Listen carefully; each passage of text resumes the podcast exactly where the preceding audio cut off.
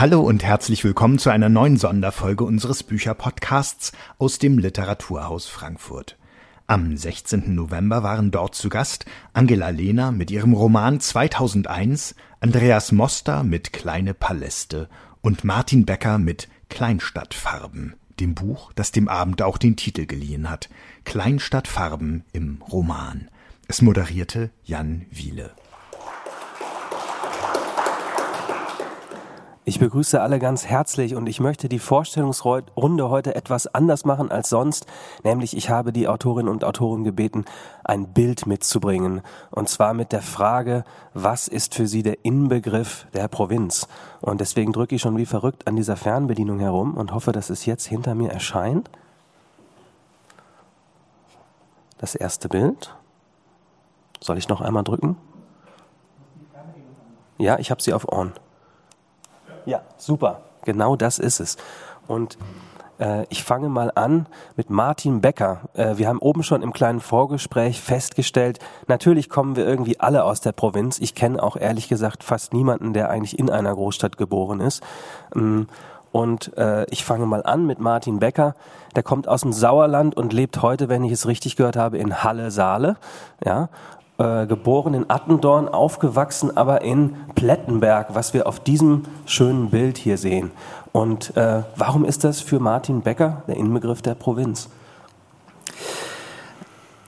Es ist eine kleine Stadt, die in so einer Tallage sich befindet. Es gibt vier Täler, man fühlt sich da entweder geborgen oder bedroht von den Bergen drumherum. Es ist eine kleine, sehr schöne, sehr malerische Stadt und ich weiß nicht, ich habe das irgendwann nicht mehr positiv oder negativ betrachtet, sondern eher halt so, also Provinz heißt für mich, alles passiert so unter dem Brennglas. Also das ist immer so mein Gefühl. Also alles ist irgendwie verstärkt skurril, alles ist irgendwie seltsamer, äh, Trauer ist stärker, Freude ist möglicherweise auch ein bisschen ausgeprägter. Und ich habe dieses Bild mitgebracht, weil es das Plettenberg eine Kneipe zeigt, das Stadtleben. Also Kneipe kann man nicht sagen, weil es ist dort von morgens bis abends Betrieb. Davor war es ein Irish Pub, stand dann ganz lange leer. Und man hat halt dort tatsächlich alles. Es ist auch so das einzige hippe Lokal, sofern man im Plettenberg von hip sprechen kann, was halt tatsächlich in der Innenstadt liegt und immer geöffnet ist. Und genau, davor war es ein Irish Pub, da habe ich meine bestandene Führerscheinprüfung gefeiert, als es noch dieser Irish Pub war, wo man aber auch Kaffee trinken konnte mittags. Und jetzt gibt es halt dieses Stadtleben. Man, es ist, man muss aber dazu sagen, das ist ein gemeines Foto, weil das ist die Ansicht von hinten. Das heißt, von vorne sieht es noch ein bisschen mondäner aus. Also Irish Pub hätte ich jetzt wirklich als allerletztes erwartet bei diesem Foto. Ich dachte, es ist das Rathaus, aber äh, gut, also. das Rathaus ist schon, also, ich glaube, es ist in den 80ern neu gebaut worden. Das ist schon, schon ein prächtiges Gebäude. Also ich bitte Sie. Okay. Ja, also. Na gut, ähm, äh, das soll ja erstmal nur die Vorstellungsrunde sein. Wir kommen nämlich gleich nochmal darauf zurück. Aber ich drücke hier einmal auf Weiter. Und mh, mm, Frau Lehner hat gesagt, äh, einfach das Buchcover, das ist für Sie der Inbegriff der Provinz. Ähm, und da möchte ich auch gern was zu hören. Mm, genau, also es ist nämlich für mich eben gar nicht so die Vorstellung, die ich habe, wenn ich an die österreichische Provinz denke, aber anscheinend sehr wohl die Vorstellung, die sehr viele andere Menschen haben und jetzt gar nicht mal nur auf meinen Verlag bezogen. Ich habe auch ähm, die Erfahrung gemacht, dass ich viele deutsche Freundinnen irgendwie in meine österreichische Tiroler Heimatstadt mitnehme und die dann in großer Enttäuschung vor modernen Gebäuden stehen und ähm, sich nach Hütten sehnen. und ähm, genau, und da gibt es einfach so diesen Kontrast von, was ist die Vorstellung, wie so eine Kleinstadt eigentlich aussehen sollte. Und wenn man dann aber in den Text einsteigt, merkt man, dass es doch äh, das Leben dort immer etwas anders ist, als man das so von außen idyllisiert. Mhm. Ich hatte es noch nicht gesagt, also Sie kommen aus Osttirol, haben dann studiert in Wien und wohnen heute in Berlin. Ähm, aber ist dieses, äh, das habe ich jetzt gerade noch nicht ganz verstanden, ist das ein auch irgendwie fiktionalisiertes Bild oder ist, äh, ist das ganz echt, dieses Titelbild? Nein, das ist ein random Bild sozusagen. Okay, das heißt, ja. man weiß gar nicht, wo das sein könnte. Nein. Ähm, der Ort in Ihrem Buch heißt ja Tal einfach. Äh, gibt es den wirklich? Nein, der, der Ort in meinem Buch ist ein Amalgam ein Hybrid aus einfach verschiedenen Orten Österreichs oder Traditionen zusammengemischt und meiner Ansicht nach muss es nicht mehr Österreich sein tatsächlich. Mhm. Also wir haben gesehen Stadt, wir haben gesehen Tal und äh, als drittes äh, begrüße ich jetzt noch Andreas Moster und da sehen wir ein Team. Äh, Andreas Moster kommt aus der Pfalz und lebt heute in Hamburg. Und warum ist dieses Bild der Inbegriff der Provinz? Naja, eigentlich äh, wollte ich nur mal öffentlich sagen, dass ich dreimal Meister und dreimal Pokalsieger geworden bin. Ach so. nee, es ist äh, für mich, ähm, für mich ist Provinz so eine erzwungene Nähe. Also man wird in, in diese Enge hineingeboren und Vereinsleben war für mich so der Inbegriff dessen. Also ähm, es war im Grunde nie eine Frage, dass ich in irgendeinen Verein gehe, sondern das machte man so. Mhm. Und ähm, in diesem Verein herrschte dann erzwungenermaßen eben eine sehr große Nähe und Intimität, ohne dass ich mich da je vollkommen wohlgefühlt hätte. Und ähm, das ist so ein Bild, wie ich die, die Zeit in meiner kleinen Stadt, in der ich aufgewachsen bin, empfunden habe. Mhm.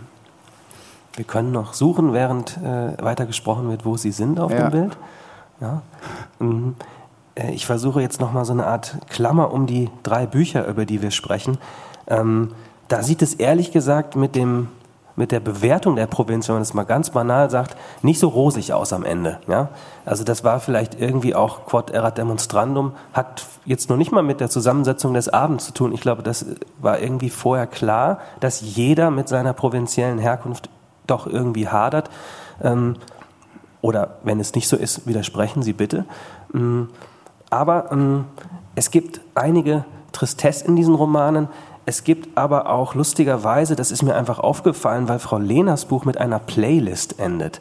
Das hat in dem Fall auch damit zu tun, dass der ganze Roman sich um Musik und insbesondere um Rap-Lyrics dreht, um eine Art Empowerment, durch, äh, indem man Rap-Lyriker äh, wird.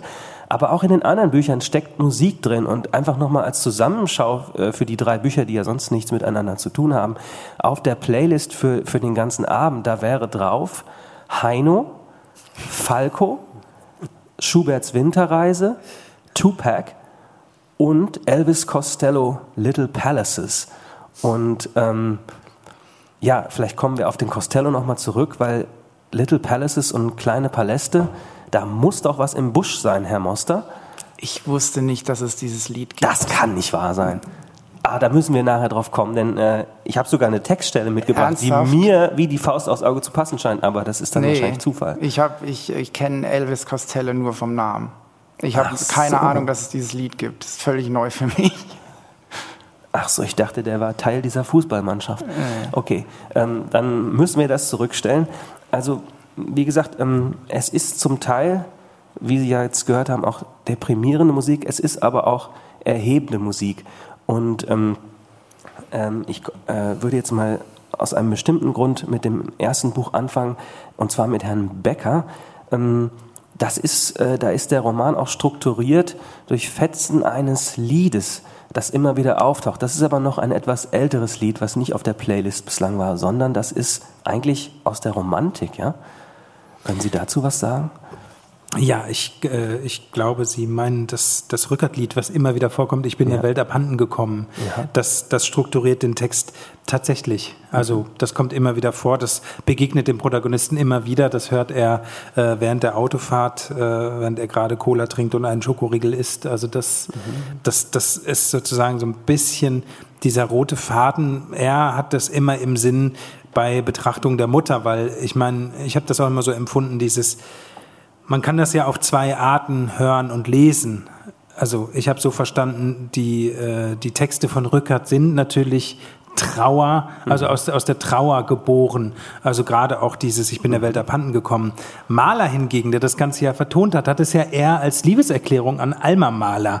Also er kommt der Welt abhanden, weil er so irrsinnig verliebt ist. Also weil mhm. alles so, ne, man verliert sich selbst in der wahnsinnigen Liebe. Also eigentlich eine Umdichtung des eigentlich traurigen Textes. Und das mhm. Spannungsfeld hat mich interessiert, ähm, weil das passt irgendwie, das passte zu diesem Typen. Das passte vor allem mhm zu diesem Verhältnis, ja ein ganz inniges Verhältnis im Roman zu dieser Mutter, die selber immer mehr der Welt abhanden kommt, weil sie dement ist.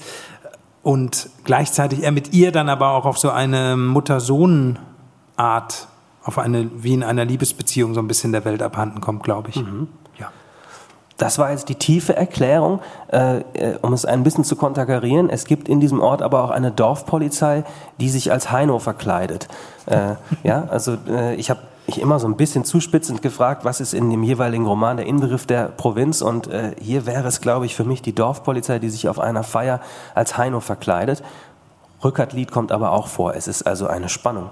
Ähm, ja, aber wir tauchen mal in den Roman ein und ähm, der dieses Lied immer hört, der wird Pinscher genannt. Äh, wir können ja gleich mal eine Stelle hören. Ähm, der heißt eigentlich Peter Pinscher.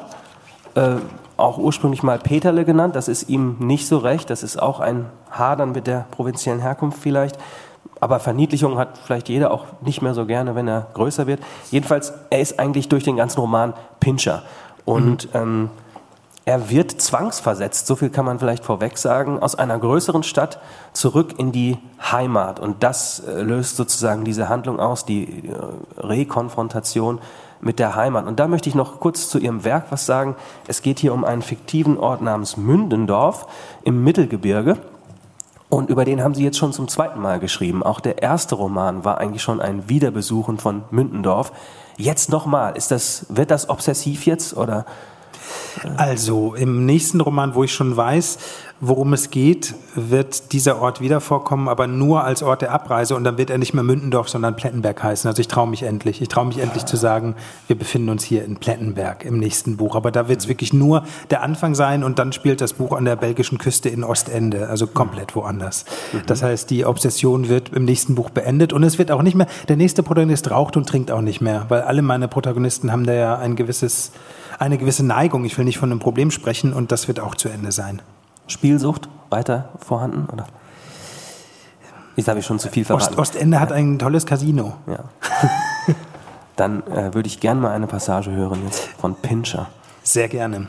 Ähm, ich würde den Anfang der Kleinstadtfarm lesen, wo sich jener Peter Pinscher, ein Polizist, der eigentlich in der Großstadt arbeitet, wieder in der Kleinstadt befindet. Ein Kleinstadtkrankenhaus ein lichterfüllter Morgen, keine einzige Wolke am Himmel. Trotzdem kalt für einen Jahrhundertsommer, denkwürdig kalt. So kommt es ihm vor. Der Mann, etwa um die 40, sieht aus wie ein kleiner, sehr dicker Junge, wiegt 130 Kilogramm bei einer Körpergröße von 1,70, wobei das um 5 Zentimeter geschummelt ist. Er achtet auf sich, seine Kleidung ist ordentlich, ein wenig ungebügelt, ein wenig aus der Mode, Kleinstadtfarben. Er ist nie ganz von hier weggekommen. Er hält sich in seiner zerschlissenen Lederjacke an der Brüstung fest und zieht mit zittrigen Fingern an seiner Zigarette. Er ist ein massiges, gekrümmtes Häufchen Elend. Zuerst ist er hier hoch, um Zeit zu gewinnen, hat sich einen doppelten Espresso bestellt und ist raus in den Außenbereich der Cafeteria.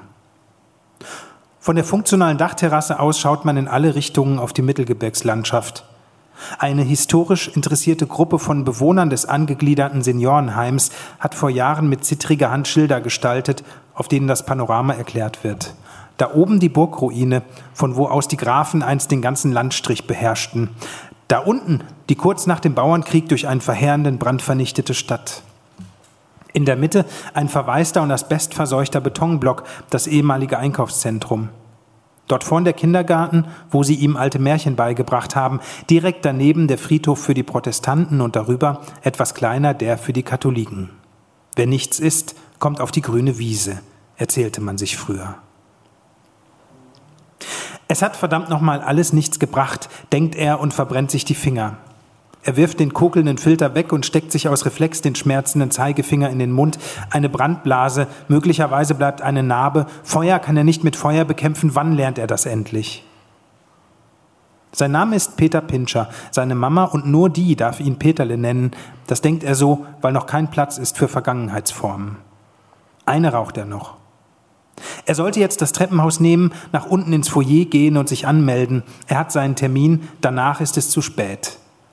Das Abschiedszimmer ist die Perle der Geriatrie, ständig überbucht, mit warmen Farben gestrichen und ausgestattet mit Extras wie dem beleuchteten Salzkristall. Nur die eine Zigarettenlänge noch, besser eine halbe, denn er hat sich neuerdings angewöhnt, jeweils das Ende der Zigarette abzureißen. So raucht er schon mal um die Hälfte weniger, so wird er bald damit aufhören, denkt er. Pinchers Fingernägel sind abgekaut, nein, in Wahrheit einfach nur so kurz geschnitten wie möglich. Vor dem, was sich unter längeren Nägeln ansammeln könnte, gruselt er sich, der Arbeit wegen. Er trägt sein volles Haar nach links gescheitelt, er fährt sich den ganzen Tag mit der rechten Hand durch die Frisur, bis sie trotz Duschens schon Stunden später wieder fettig ist. Ein Tick von vielen, die er sich nie mehr abgewöhnen wird. Sein leicht nach vorn gebeugter Gang ist ein Symptom seiner ständigen Lauerstellung. Du bist immer im Krieg, aber hier ist es doch friedlich. Wann lernst du das endlich? Sein Aussehen gibt nur zum Teil seine Maßlosigkeit preis. Er frisst statt zu essen, er säuft statt zu trinken, er quarzt statt zu rauchen. Wenn er verliebt ist, dann wie im Wahn. Wenn er sich was wünscht, dann unbedingt. Er arbeitet nicht, er ackert. Er ist nicht traurig, er krepiert vor Kummer. Pinscher steht auf der Dachterrasse des Kleinstadtkrankenhauses und sucht in den Bäumen. Irgendwo müssen sie sein. Als er 17 Jahre alt ist, da fliegt an einem Sonntagabend sein allererster Wellensittich zur, Tür, zur Haustür hinaus, genau drei Tage vor Weihnachten. Unklar, wie er sich aus dem Käfig befreit oder ob jemand fahrlässig das Türchen offen lässt. Unwahrscheinlich, dass das Tier die darauffolgende Frostnacht übersteht. Trotzdem hält Pinscher seit damals Ausschau in den Bäumen. Seit über zwei Jahrzehnten denkt er über die rein theoretische Möglichkeit nach, dass sein Wellensittich namens Bubi Pinscher überlebt haben, dem Tod ein Schnippchen geschlagen und neu angefangen haben könnte in der Wildnis der Kleinstadt. Den Schrecken abschütteln, ein Nest bauen, eine Familie gründen, ganz groß werden. Bubi und seine unüberschaubare Wellensittichsippe. Mit ein paar Gramm verschwundener Federn geht damals alles los, beginnt die Erosion, löst sich die Familie auf, schleichend über die Jahre. Zuerst gerät vor über 20 Jahren die Mama wortwörtlich ins Rutschen. Plötzlich liegt sie mit Blutungen im Gehirn in der Einfamilienreihenhausküche, genau einen Tag nach dem Verschwinden des Wellensittichs. Zustand nach Aneurysma-Ruptur, Arteria communicans anterior, erblich und Adipositas bedingt. Die Operation am Gehirn rettet ihr das Leben und hinterlässt eine wie zu früh an Alzheimer laborierende, ratlose Mama. Danach geschieht alles, wie man es in einer Arbeiterfamilie mit der handelsüblichen Neigung zu Alkoholgenuss und Nikotinabusus erwarten darf. Eines Tages werden zum Trost zwei neue Wellensittiche und ein Terrier angeschafft, die alsbald aus unbekanntem Grund tot im Käfig liegen, die Vögel, oder wegen Unerziehbarkeit ins Tierheim zurückgebracht werden, der Hund. Eines Tages hält Pinscher jemand ein Messer an die Kehle und stiehlt ihm 20 Euro und ein altes Handy, beschuldigter unbekannt. Eines Tages darf seine Mama sich ein Meerschweinchen aussuchen, das bei der ersten Gelegenheit an einem regnerischen Herbsttag über die Terrasse des Reihenhauses in den Garten flieht. Eines Tages kriegt sein Papa beim Rasieren vor dem Badezimmerspiegel einfach keine Luft mehr. Sie suchen nach Gründen, sie finden Krebs, sie behandeln, was nicht mehr zu behandeln ist. Zwei Wochen später ist er nicht mehr da. Was hast du denn erwartet? Ewige Jugend, Starkraucher, Pegeltrinker, hartes Arbeitermilieu. Eines Tages verkauft Pinscher das Haus seiner Kindheit samt den ganzen Möbeln und Schränken und Fotoalben und Pflegebetten, damit es endlich raus aus dem Kopf ist. Er besorgt ein Zimmer im Altersheim für seine Mama und eines Tages, das wusste er, wird er hier auf der Dachterrasse des in unheilvollem Mimosengelb gestrichenen Kleinstadtkrankenhausbaus stehen und nichts fühlen außer Hunger. Schon wieder. Du kannst nicht Kraft deiner Gedanken deine gesammelte Trauer in den Eisbecher vor dir projizieren. Nein, auch nicht in den Cheeseburger, in die salzigen Pommes oder in die frittierte Ente vom Thai-Imbiss. Du kannst sie nicht hinunterschlingen wie ein Sparmenü von McDonalds. Das kannst du nicht lernen. Du hast gelernt, andere zum Trauern zu bringen. Du hast gelernt, ihnen das abzunehmen. Nur für dich selbst siehst du schwarz. Probier es ruhig mit der Allmacht des Sättigungsgefühls. Verbieten können wir es dir nicht. Pinscher, atmet ein letztes Mal durch, jetzt wirft er die Kippe weg, diesmal rechtzeitig. Jetzt stemmt er seinen massigen und unsportlichen Körper vom Geländer ab und gerät ins Straucheln.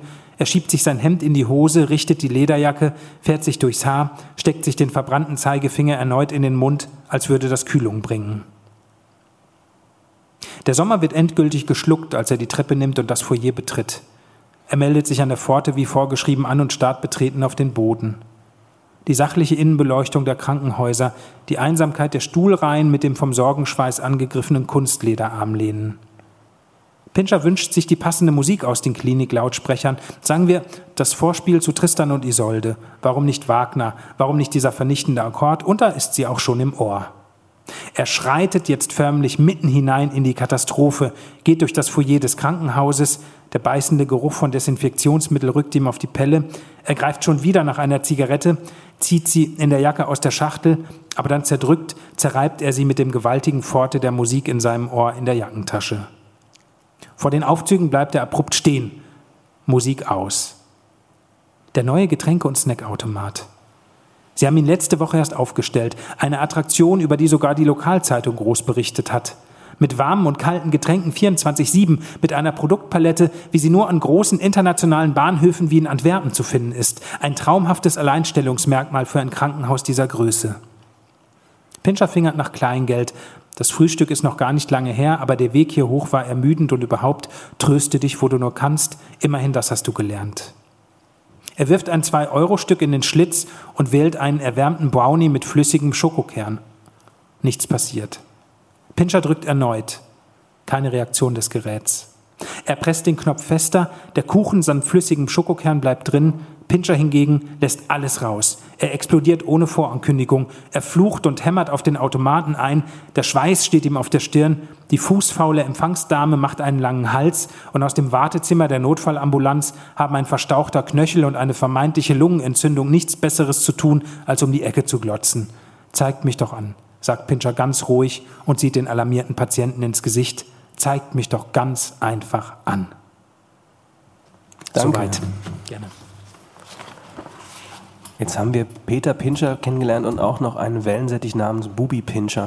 Das wäre für mich noch ein weiterer Inbegriff der äh, Provinz. Aber die Vögel, die spielen auch noch eine äh, Rolle in dem Roman. Ich würde sogar sagen, fast so eine motivische. Die sind ja auch vorne auf dem Buch drauf und jeder hat schon mal mitgekriegt, diese Halsbandsittiche, die sind irgendwann ausgebüxt und äh, bevölkern dann ganze, ganze Dörfer, ganze Städte auch. Ja? Ähm, steckt da für Sie auch ein Provinzausbruch irgendwie drin. Also dass diese Wellensittiche, von denen man annimmt, die schaffen das gar nicht, die haben das aber geschafft. Naja, klar. Also das, ich wohne in, ähm, in Halle, aber auch in Köln. Also ich bin an Beinau und in Köln arbeite ich vor allem. Und da ist es ja, da ist es ja tatsächlich so, die Halsbandsittiche da sind ja von morgens bis abends da. Also in Düsseldorf ist es, glaube ich, auch der Fall. Es ist halt alles voller dieser Sittich, also voll mit diesen Sittichen. Und meine Sympathie gehört ihnen, auch wenn sie natürlich irgendwie mit ihrem Code äh, irgendwann die ganze Stadt verseuchen und vernichten werden. Ich hätte immer noch Sympathie mit ihnen, wenn das passieren würde. Es hat was, so ein Ausbruch aus der Provinz und das hat natürlich so was ganz Anarchisches. Ja? Also, und Wellensittiche faszinieren mich tatsächlich. Ich hatte tatsächlich, als ich sechs war zur Einschulung, habe ich einen Wellensittich bekommen und in ihrer Schlichtheit und, und in dem Hochneurotischen, was sie haben und auch in diesem recht manchmal flinken, der flinken Art des Ablebens, was ja bei Stress sehr schnell passieren kann. Also ich bin immer noch ein großer Wellensittich-Freund, hatte sogar überlegt, im Lockdown mir zwei Wellensittiche äh, anzuschaffen und habe dann glücklicherweise Abstand davon genommen. Ein flinkes Ableben, das ja, finde ich ja nicht so gut. Ähm, aber also klar, Ausbruch aus dem Käfig und dann eben hatten wir schon gesagt, der Peter Pinscher muss aber zwangsversetzt zurück in diesen Käfig. Und äh, über das Mittelgebirge heißt es auch äh, einmal ganz selten, erdrückt sie ihn, diese Mittelgebirgslandschaft. Also da gibt es eine Stru- Struktur von solchen Vergleichen und Metaphern, dass man da erdrückt wird. Und doch, würde ich sagen, entwickelt sich im Roman ja überraschenderweise äh, auch eine Art von wiederentdeckter Heimatliebe, sage ich jetzt etwas übertrieben. Das hat natürlich auch viel mit der Mutter zu tun, äh, die ein Grund ist, warum er da bleiben will. Und auch eine Wiederbegegnung, das gehört irgendwie doch, glaube ich, auch mit zu diesen Provinzgeschichten, dass man, Stichwort Fußballmannschaft, dass man irgendwie diesen Klassentreffen-Moment hat, dass zwei sich wiedersehen. Darüber würde ich gerne auch kurz noch was hören, weil ich das sehr wichtig finde an dem Roman. Mm, Da gibt es eine Anna. Ja, Also er trifft, er trifft äh, aus seiner Vergangenheit eine Schulfreundin, in die er damals verliebt war, wieder. Und ähm, sie ist Psychotherapeutin, zumindest glaubt er das. Und sie glaubt es möglicherweise auch. Also sie ist einfach eine Hochstaplerin, äh, was er aber erst sehr spät selber mitbekommt. Aber es ist ihm eigentlich auch egal. Also es ist halt so eine Wiederbegegnung nach vielen Jahren. Und es gibt da halt so eine Art von Annäherung. Es ist was, was Freundschaftliches, also eine innige Freundschaftlichkeit. Beide kehren halt zurück irgendwie nach einer gewissen Zeit und das Leben hat man gelebt und das ist, das ist vielleicht so ein also so diesen Frieden zu finden mit dem Ort, aus dem man kommt, das war, glaube ich, ein ganz, ein ganz wesentlicher Punkt, weil Sie haben ja auch gefragt, äh, wird das jetzt wird das jetzt eine Besessenheit? Ich glaube, jetzt ist auch tatsächlich mal gut, aber ich glaube, dafür musste halt auch noch mal so dieses eine Art der, weil ja, es ist kein Geheimnis, ich komme aus der kleinen Stadt, es, ich habe mich da irgendwie sehr lange dran einerseits abgearbeitet, habe aber andererseits auch immer gemeint, diese Geschichten und diese, diese Skurrilitäten und diese Figuren, die, die finde ich da, wo ich sie sonst nicht finden würde. Mhm. Ich kann da vielleicht noch ein Beispiel, ich habe es gerade gestern gelesen, ich meine, das müssen Sie sich vorstellen, das ist jetzt nichts Erfundenes. In der Lokalzeitung habe ich gesehen, dass ein, der Vorsitzende eines Fußballfanclubs FC Bayern Fanclubs zurückgetreten ist, weil ihm das alles zu kommerziell wird. Und dann steht dort über diesen Mann in der Lokalzeitung, in der Plettenberger Lokalzeitung, dass er aber froh ist, weil er sich jetzt wieder seinen anderen Hobbys, beispielsweise dem Angeln, widmen kann und seiner ehrenamtlichen Tätigkeit als Sargträger. Mhm. Ähm, seine Tätigkeit für den Fußball hat er allerdings beerdigt. So endet dieser Artikel. Ich meine, wenn man das in einem Roman schreibt, würden die Leute wieder sagen, das ist doch völlig übertrieben und erfunden. Aber nein, da gibt es diese Geschichten und da stehen sie sogar in der Zeitung. Mhm, mh. Ich möchte noch am, bei der Anna trotzdem bleiben, weil die schon etwas rausfällt aus dem, was Sie ja. gerade beschrieben haben. Sie haben selbst gesagt, Hochstaplerin. Erstmal scheint sie aber die Retterin äh, für Pinscher zu sein, weil sie seine Angst therapieren will. Ja? Also mhm. er hat mhm. eine richtige massive Angststörung, kann man sagen. Und sie will das äh, durch Gesprächstherapie beheben. Dann stellt sich spät heraus, das haben Sie jetzt schon verraten, die hat selbst eine ganz erfundene Geschichte. Daraus will ich eine Frage machen, die vielleicht auf mehrere hier zutreffen kann. Das ist die Frage, macht die Provinz erfinderisch? Ähm, denn da, finde ich, gibt es auch so eine gewisse Tradition. Ich möchte mal was Lustiges dazwischen werfen. Also ich komme zum Beispiel aus Bad Salzuflen. Da gab es immer mal wieder so Magazingeschichten, dass eigentlich die halbe Hamburger Schule, also Bands von Blumfeld bis äh, Bernd Begemann und so, dass die alle aus Bad Salzuflen kommen. Ja? Und ähm, kann, kann man jetzt für Zufall halten. Man kann auch sagen, Bad Salzuflen macht erfinderisch. Ähm, wie ist das, wie würden Sie das sehen? Also diese Anna, die dichtet sicher eine New York-Geschichte an, telefoniert dann auch später mit dem Pinscher mal und sagt, sie sei irgendwie da an der, äh, an der Brücke jetzt gerade und dann ist es aber nur eine Zugüberfahrt im, im Sauerland. Ja? Also dieses sich entwerfen.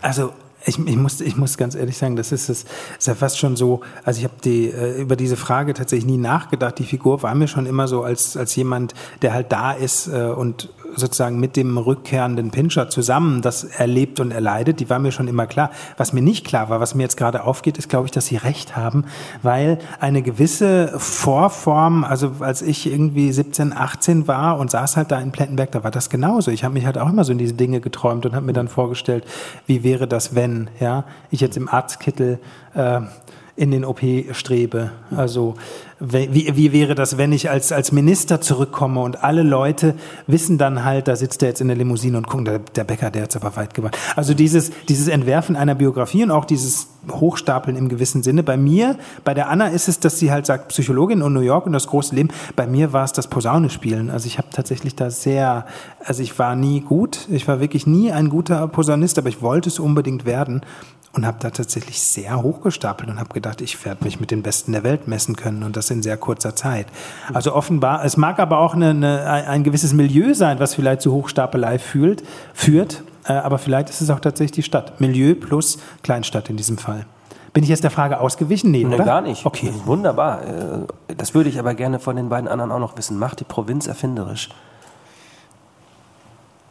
Ähm, ich kann das für mich nicht sagen, nee. Also für mich hat die Provinz, äh, in mir hat die tatsächlich einen äh, Ausbruchswillen und Fluchtreflex stark hervorgerufen. Mhm. Aber ähm, und sie hat bewirkt, dass ich mit äh, 14, 15 angefangen habe, im Lateinunterricht äh, Gedichte zu schreiben. Mhm. Ob das an der Provinz lag oder an mir, keine Ahnung. Mhm. Aber besonders erfinderisches Kind oder ein besonders erfinderischer Jugendlicher war ich nicht, nee. Und Angela Lehner? Naja, erfinderisch wahrscheinlich schon so ein bisschen im Hinblick auf ähm, die reduzierten Angebote vergleichsweise. Zum Beispiel, wenn ich jetzt so an die Jugendlichen in meinem Buch denke, die sich halt immer wieder neue Orte oder Zusammentreffen überlegen müssen und irgendwie, wie sie halt irgendwelche Szenarien, wie sie so ihr Leben schmücken. Und ich glaube so, ja, wenn es sich auf solche Szenarien bezieht, macht es wahrscheinlich erfinderisch. Ähm, Andererseits glaube ich, dass ähm, sich das, seit wir alle aufgewachsen sind am Land, sich einiges geändert hat, einfach nur durch diesen Internetanschluss mhm. an die Welt und dadurch, dass man Zugriff zu so viel hat, was das eigene Interesse betrifft oder auch ähm, Zugehörigkeit übers Internet finden kann. Äh, das ist, glaube ich, schon so eine richtige Zäsur. Das stimmt. Da müssen wir natürlich auch noch drauf kommen, ob sich da nicht sowieso die Kategorien völlig verschoben haben durch Glasfaser sozusagen. Ähm, da will ich auch noch mal drauf kommen, aber ich hatte es mir jetzt erstmal als kleine Überleitung gedacht zu Ihrer Romanfigur, weil die, da geht es ja auch um eine Stimmfindung wirklich. Wir hatten das schon angesprochen mit den Rap-Lyrics und eigentlich der eigene Stimme zu finden, sich selbst zu erfinden für diese Julia, die es wirklich nicht leicht hat, in ihrer Klasse auch. Ähm, und ja, das wäre so meine Frage an den Roman jetzt, ähm, bevor wir daraus auch was hören, ähm, ob das auch so eine notmachterfinderisch Situation sein könnte. Das dauert aber lange, bis man das glaubt bei dem Roman, oder? Also, Wie meinst du, dass sie jetzt... Ähm Nein, weil sie wirklich über 200, 300 Seiten hat, entwickelt man ein großes Mitleid auch mit der Figur, wie sie kämpft, wie sie die ganze Zeit kämpfen muss. Also jetzt in Bezug auf Stimmfindung noch die Frage, oder? Ja, ja. Auf, auf ihr ganzes Leben eigentlich. Entschuldigung. Ja. Mhm. Ähm, ja, ich würde sagen, man merkt dann bestimmt auch gleich bei dem, ähm, bei dem Ausschnitt, den ich vorlese, dass sie ja schon von Anfang an eine Stimme hat. Mhm. Nur der Unterschied ist, dass sie so ihre eigene Meinung entwickelt. Also sie, sie, sie findet so ihre eigene Wut über den Roman hinweg und irgendwie filtert für sich selbst raus, was eigentlich so die Bedingungen sind, die sie wirklich belasten oder unter Druck setzen. Und ähm, zu Beginn oder bei dem Ausschnitt, den ich lese, merkt man ja, sie ähm, äh, hat auch viel Aggression in sich oder kann sich äh, schon, kann schon gut über andere herziehen. Ähm, nur gibt sie da auch viel einfach wieder, was sie schon mal gehört hat. Mhm. Und ähm, genau da, da gibt es auf jeden Fall eine Entwicklung, ja. Okay, dann hören wir jetzt mal diese Julia und nochmal zur Einordnung. Also der Ort wird einfach nur Tal genannt, äh, ein Dorf namens Tal. Und ähm, vielleicht noch kurz dazu, Sie haben schon einen anderen Roman geschrieben, Vater Unser. Da wurde oft darüber gesprochen, dass die Erzählstimme eine unzuverlässige sei. Mm, das finde ich jetzt hier nicht. Also es ist eine sehr verlässliche Erzählerin, sehr angefüllt mit, äh, mit sehr greifbaren, auch drastischen, teils gewalttätigen Szenen. Aber die würde ich jetzt gerne einfach mal hören, die Stimme.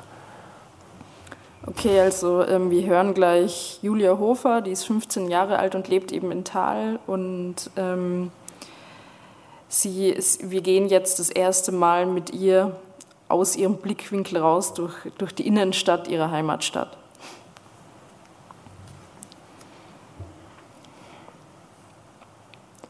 Sehenswürdigkeit, sagt die Deutsche. Ich wünschte, ich hätte ein Rad, dann müsste ich mich nicht in der Fußgängerzone von Touris anreden lassen. Äh, überlege ich. Sie können zum Museum gehen, das ist am Berg droben. Ich strecke die Hand aus und zeige in die Richtung. Was? ruft die Deutsche und lehnt sich zu mir. Die Cannon, die ihr an einem breiten Band vom Nacken baumelt, schlägt ihr zweimal gegen die Brust. Hinter ihr tuft sich ihr Mann mit einem Tempotaschentuch Schweißtropfen von der Stirn, weil er seinen Skianzug natürlich auch auf dem Marktplatz tragen muss. Als ob einem in Österreich zu jedem beliebigen Zeitpunkt eine Piste oder eine Schlittenbahn unterkommen könnte oder eine Langlaufloipe, auf der wir Einheimischen uns jodelnd zwischen Lebensmittelladen und Hausarzt hin und her bewegen. Rundherum sind lauter Klone von den beiden, Pärchen und Familien mit Brillenkordeln um den Hals, damit es ihnen die Oakleys beim Karfen nicht vom Gesicht schnalzt. Einige haben sogar noch ihre Skischuhe an und rumpeln damit von einem Souvenirgeschäft ins nächste. Jetzt wissen sie wieder alle nicht, was sie tun sollen. Am ersten Tag machen sie Hüttengaudi, am zweiten gehen sie Skifahren, am dritten haben sie dann Muskelkater und suchen nach Kultur. Wie bitte? sagt die Deutsche noch einmal besonders deutlich. Sicherheitshalber schaue ich mich um. Man weiß ja nie, wer, wer, gerade vorbeikommen und mitkriegen könnte, wie man sich zum Deppen macht. Ich räuspere mich. Sie können zum Museum gehen, das ist am Berg droben, sag ich, diesmal auf Hochdeutsch. Ich verstehe ja nicht, warum mich die Frau, wenn sie so gut Deutsch kann, nicht versteht, wenn ich im Dialekt rede. Aber so sind sie halt, die Deutschen. Deswegen mag sie ja keiner. Ach so, sie lacht. Da waren wir schon. Wissen Sie vielleicht was anderes Nettes? Ich überlege. Ein bisschen bin ich irritiert, weil die sie zu mir sagt. Ja, sag ich. Im Sommer kann man Minigolf spielen. Macht Spaß. Ich gehe zur Unterführung, die keine ernstzunehmende Unterführung ist, sondern so eine unter einem Haus hindurch. Wenn man durch die Unterführung geht, geht man an den Senfter Schaufenstern vorbei.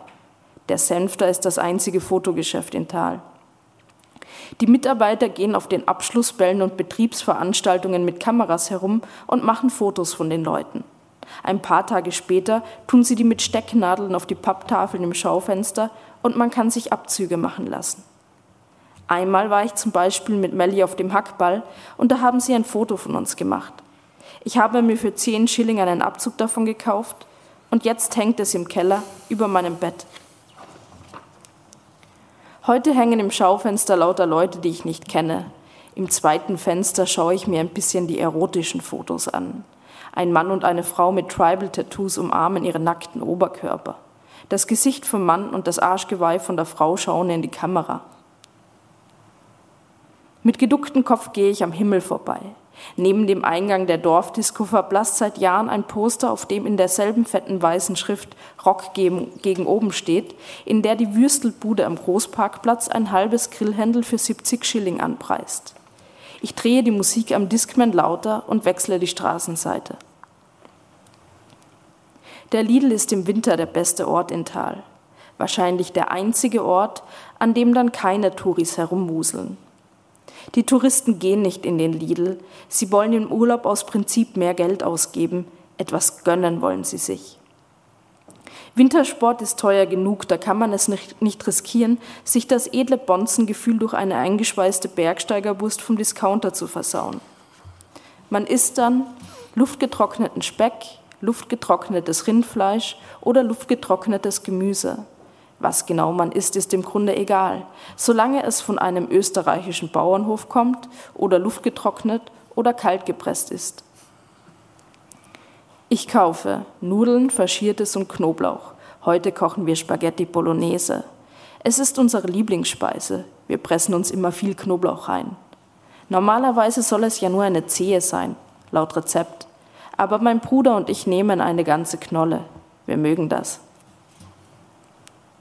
Auf dem Heimweg gehe ich wieder über den Marktplatz. Die Deutsche von vorhin redet gerade mit der Kellnerin vom Thaler Hof und wie ich vorbeigehe, höre ich sie Minigolf sagen. Als ich mir eine Chick anzünde, kommen mir zwei Bullen entgegen. Kurz wollen meine Finger zittrig werden, aber das lasse ich nicht zu. Langsam gehe ich ihnen entgegen. Man vergisst das manchmal, dass die Menschen einem die eigenen Sünden nicht ansehen können. Die wissen nicht, dass ich 15 bin, sage ich mir und nehme einen besonders tiefen Zug. Die wissen das gar nicht. Ich warte, bis sie vorbei sind und überquere den Platz. An der Senfter Kreuzung hupt jemand. Scheiß Ithaka, sogar im Winter, höre ich einen wütenden Ausruf.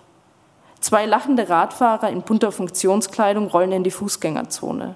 Stimmt, denke ich, und lasse die Chick auf den Boden fallen. Schlimmer als die Bifke sind nur noch die Ithaka. Dankeschön. Jetzt haben wir eine ganz andere Provinz gehört und wir haben auch eine andere Zeit gehört. Ähm, der Roman heißt ja 2001 und er spielt auch in diesem Jahr und er geht durch die Monate äh, in Episoden von Januar bis zum 11. September, wo, das, wo die Erzählung endet. Mm, jetzt haben also so ein paar Sachen hat man vielleicht schon charakteristisch gehört, die eigentlich nur da so sein konnten. Aber vielleicht nochmal bei Ihnen die Frage, warum ist die Erzählung in die Vergangenheit zurückverlegt? Mhm, weil für mich einfach diese, diese Erzählstimme, die da geboren ist, der ich da gefolgt bin, ähm, einfach, ich habe sehr schnell gemerkt, die lebt in einer Realität oder hält sich unter Umständen auf, die ich selbst erlebt habe als Jugendliche. Also die ähm, Jugendlichen in diesem Buch sind so ein bisschen älter als ich, aber grundsätzlich gibt es so gewisse ähm, zum Beispiel so te technologische Erneuerungen. Die haben zum Beispiel gerade, die sind so die erste Generation, die dann ein Handy haben. Das Handy kann aber erst SMS schreiben, also noch nicht mal MMS. Es ist noch alles so grün, schwarz und ähm, es kann SMS verschicken. Sie haben schon so das erste Modem zu Hause, das so knirschender zehn Minuten braucht, bis man einsteigen kann. Die Stelle fand ich sehr lustig, wo das Einwahlmodem beschrieben wird auf einem ganzen Absatz. Ja. Genau, und ähm, sie, sie bekommen also diese, dieses Tor in die große Welt durch die Medien hat sich schon auch öffnet sich schon immer mehr. Also auch im Fernsehen sieht man immer mehr internationale Bilder von Gewalt. Also Milosevic steht gerade vor dem Kriegsverbrechertribunal. Man sieht diese Bilder aus, aus Serbien viel. Man sieht viele blutige Bilder vom Israel-Palästina-Konflikt. Ähm, und gleichzeitig gibt es irgendwie diese, dieses, also in, in Österreich eben das Haider so am Erstarken ist und das ist ja auch eine Bewegung, was eigentlich durch die ganzen europäischen Staaten in dieser Zeit geht, dass so dieser Nationalstaatsgedanke wieder sehr aufkeimt ähm, und gleichzeitig gibt es aber dieses, dieser Zusammenschluss der EU das erste Mal, also das ist so in Österreich das Jahr, bevor der Euro eingeführt wird. Mhm. Und das alles ist so eine Umbruchssituation, in der sie sich befindet. Also durch die politischen Umstände, aber auch durch die technologischen Umstände, dass es irgendwie klar war, es muss irgendwann in dieser Zeit sein. Mhm. Ja. Mhm. Und um vielleicht noch einmal dabei zu bleiben bei den Medien, es wird auch von einem kaputten Plattenspieler erzählt, da kommt Falco ins Spiel. Also das Rappen beginnt eigentlich bei dem Mitsingen mit einem Plattenspieler, den man selbst ankurbeln muss, äh, zu Falco. Ja, also das klingt dann fast schon wie Steinzeit. Ja. Aber äh, etwas ernsthafter noch, äh, es kommt ja auch in dem Buch, da geht es immer um die Schulklasse, zu einem Rollenspiel, das sich der Lehrer ausdenkt. Und es geht äh, insbesondere ja auch um diese eigentlich multiethnische Zusammensetzung der, der Klasse. Ähm, hat sich da denn, äh, würden Sie sagen, irgendwie etwas Einschneidendes verändert, was 2001 ganz anders war als, als jetzt? Mm, ja, vielleicht, dass der Diskurs heute anders ist. Also ich mhm. glaube schon, dass, ähm, dass man heute mehr darüber nachdenkt, äh, was verletzende Sprache ist und welche verletzende mhm. Sprache man irgendwie vielleicht auch gegenüber seinen äh, Klassenkameradinnen irgendwie verwendet. Also es gibt auch so eine Szene, wo ähm, einfach, also ein Freund von, von Julia ist halt dunkelhäutig und es kommt ein anderer Junge in der Klasse und sie nimmt halt dann, sie verwendet dann gleich so ein abwertendes Wort und geht davon aus, dass die auf jeden Fall dieselbe Sprache sprechen werden. So, mhm. also es ist, mhm. ich glaube, vielleicht heute gerade auch durch ja, durch die, durch die Medien oder dass man mehr ähm, Zugriff hat und sei es nur über Instagram. Also es gibt so viele educational Instagram-Channels, sowas hat sich, denke ich, heute schon verändert, aber im, im Endeffekt kann ich es nicht einschätzen, weil ich habe keine Kinder in diesem Alter und ähm, ich weiß nicht, wie es im Klassenzimmer zugeht. Mhm. Mhm. Ich hätte noch eine spezielle Frage zu der Rap-Musik, weil die ja so präsent ist. Wie gesagt, die Rap-Playlist am Ende ist, äh, ist sehr lang. Und das habe ich mich schon immer gefragt. Also das gehört ja zu vielen Jugendbiografien, äh, diese Identifikation mit Rap-Texten. Ähm, dass man sich eigentlich oft in eine andere provinzielle und selbst Compton oder sowas ist dann ist ja ist ja eigentlich nicht Los Angeles, sondern es ist halt auch wieder Provinz vor der vor der Stadt. Warum diese Identifikation mit einer anderen Provinz? Also ich glaube, das ist vielleicht so als Erwachsener schon einen Schritt weiter gedacht, dass mhm. diese Jugendlichen so verstehen mhm. äh, über wie jetzt das Land ausschaut, über worüber diese Leute rappen oder was die wirklichen Probleme, Probleme dahinter sind. Ich glaube mhm. einfach, in diesem Tal, wo die aufwachsen, aufwachsen, was die Jugendlichen verbindet, ist, dass es halt so, so Formen von Gemeinschaft gibt, so wie, wie Andreas das vorhin schon beschrieben hat, so man geht halt in diesen Fußballverein oder man geht in diese Musik, Musikkapelle, egal ob das jetzt schön ist oder nicht aber man muss da auch erstmal reinkommen und mhm. die kommen halt nicht mal da rein. Mhm. Und, ähm, mhm. und sie finden einfach so keine Zugehörigkeit in diesem sehr abgegrenzten Ort, wo sie leben. Und ähm, ich glaube einfach durch diese, die Musik bietet ihnen einfach so diese Möglichkeit, ja, in, an diesem musikalischen Ort irgendwie zusammenzukommen, sich als Gruppe zu vereinen, aber gleichzeitig sich auch ähm, abzugrenzen und in irgendeiner Form auch auf die anderen herabzuschauen, weil sie sich halt dadurch als cooler empfinden oder mehr Musikverständnis haben und ähm, ähm, und so, so, kommen sie aus dieser Opferrolle vielleicht ein bisschen heraus und das ist eine Selbstermächtigung. Mhm, mh. Danke. Äh, ich muss auch einmal noch auf das spezifisch Österreichische vielleicht daran kommen.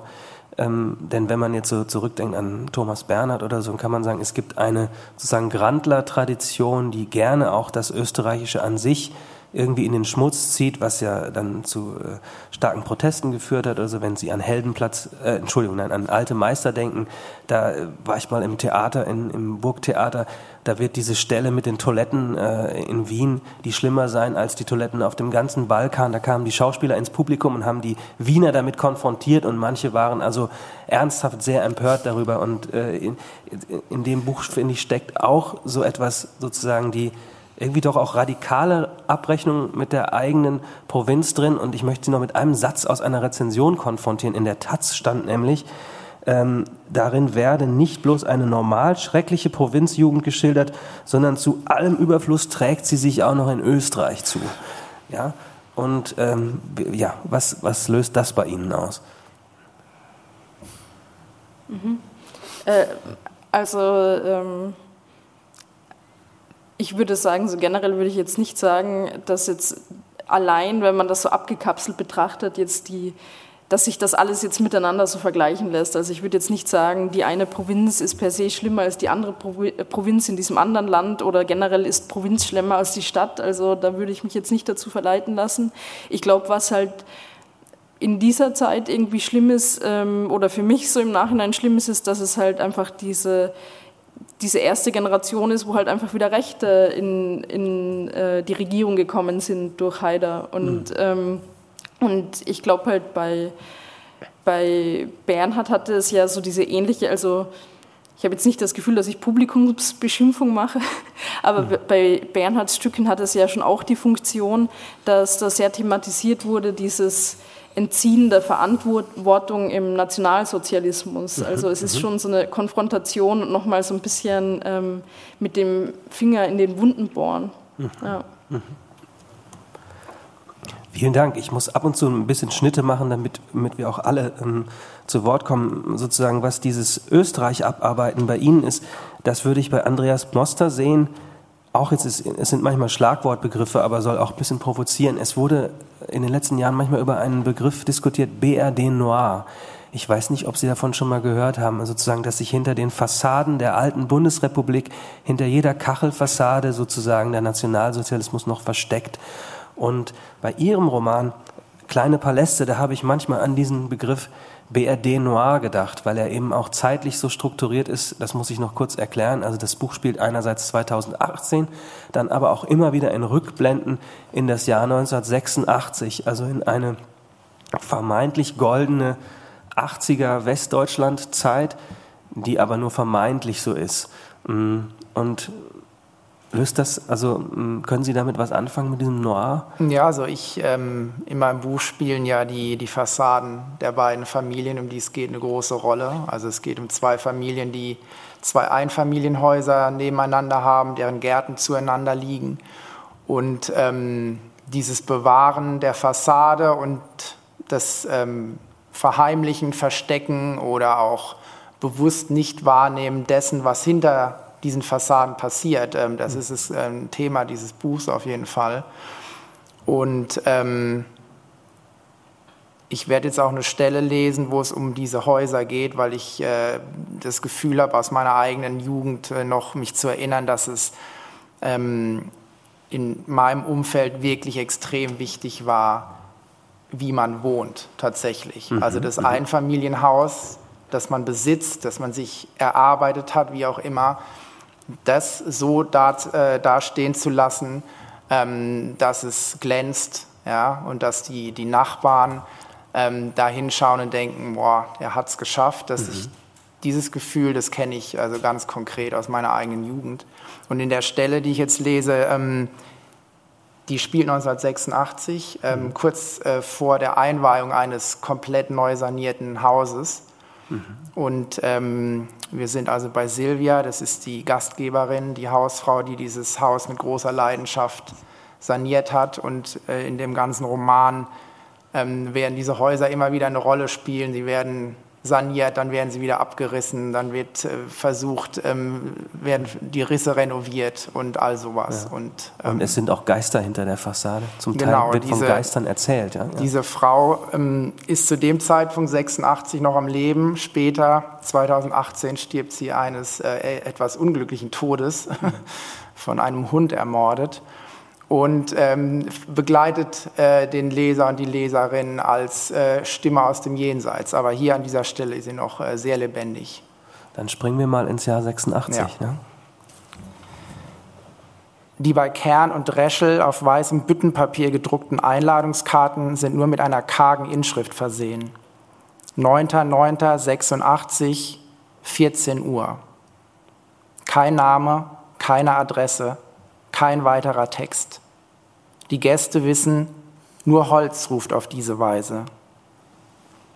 Silvia fährt mit dem Daumen über die Konturen der Schrift und stellt die Karte aufgeklappt auf den Beistelltisch im Wohnzimmer. Ein letzter Gang durchs Haus, bevor am Nachmittag die Gäste kommen. Nicht, dass noch viel getan werden müsste. Die meisten Vorbereitungen sind seit gestern abgeschlossen, die Möbel glänzen poliert, streifenfrei die Fenster, kein Anflug mehr von der monatelangen Unordnung, vom Chaos der Renovierung. Die Imprägnierung der Terrakottafliesen ist endlich getrocknet. Atmende Böden, die Wärme des Natursteins so angenehm unter den Füßen, dass Silvia kurz ihre Schlappen abstreift und mit nackten Sohlen durchs Wohnzimmer und den umgestalteten Essbereich geht. Ein leichtes, widerstandsloses Gleiten, wo früher die Wand war, und auch das Morgenlicht fällt ganz anders, ungehindert durch die breite Fensterfront zum Garten. Nicht Renovierung, Metamorphose, Transformation. Nur das Dach und die tragenden Wände durften bleiben, alles andere haben sie herausgerissen. Türen, Fenster, Heizkörper, Fußböden, Wasserrohre, elektrische Leitungen, sanitäre Anlagen. Raum für Raum ein Abtragen der alten Schichten, bis das Haus nur noch als Hülle stand. Karls Eltern hatten es in den frühen 60ern gebaut, ein großes Gebäude für die Zeit, zweistöckig, 170 Quadratmeter Wohnfläche und trotz seiner Größe ein Haus des kleinteiligen Lebens, zu viele Mauern und Zimmer, zu wenig Luft, zu wenig Licht. Ein Setzkasten. Silvia kippte ihn um, fegte Unmengen an Kram aus den Fächern, schüttelte ihn, bis nichts mehr übrig blieb. Als sie den Verputz abschlug, rutschte ihr der Hammer aus den Händen. Zweimal musste sie nachfassen, bevor sie den schweren Kopf über die Schulter bekam. Es war, als schlüge sie eine ganze Zeit weg. Helga weg, Karl Senior weg, die Geringschätzung weg, das Kleinmachen, Mund halten, Kopf einziehen, weg, weg, weg. Fast zehn Jahre hatte sie so gelebt. Geduldet im Obergeschoss, in einem Bett aus der Weimarer Republik, zwischen Helgas Glasfigürchen im Regal und einem Kreuz über der Tür. Dunkles Nussbaumholz, ein ganzer Hain in grobe Formen gehauen. Buffetschrank, Musiktruhe, höhenverstellbarer Couchtisch mit Kurbel. Nach dem Tod ihrer Schwiegereltern hatte sie einige kosmetische Korrekturen vorgenommen ein paar neue Möbel, ein bisschen Farbe. Aber für das ganz große Neue war Hanno damals noch zu klein, das Geld noch zu wenig gewesen. Es dauerte Jahre, bis die Umstände stimmten. Jahre in der Fremde. Das Haus, abweisend, verteidigte den Geist seiner Erbauer unerbittlich gegen sie. Im Winter fror sie erbärmlich, im Sommer blieb es dunkel. Die Ankunft des Frühlings vor den winzigen Fenstern bemerkte sie kaum.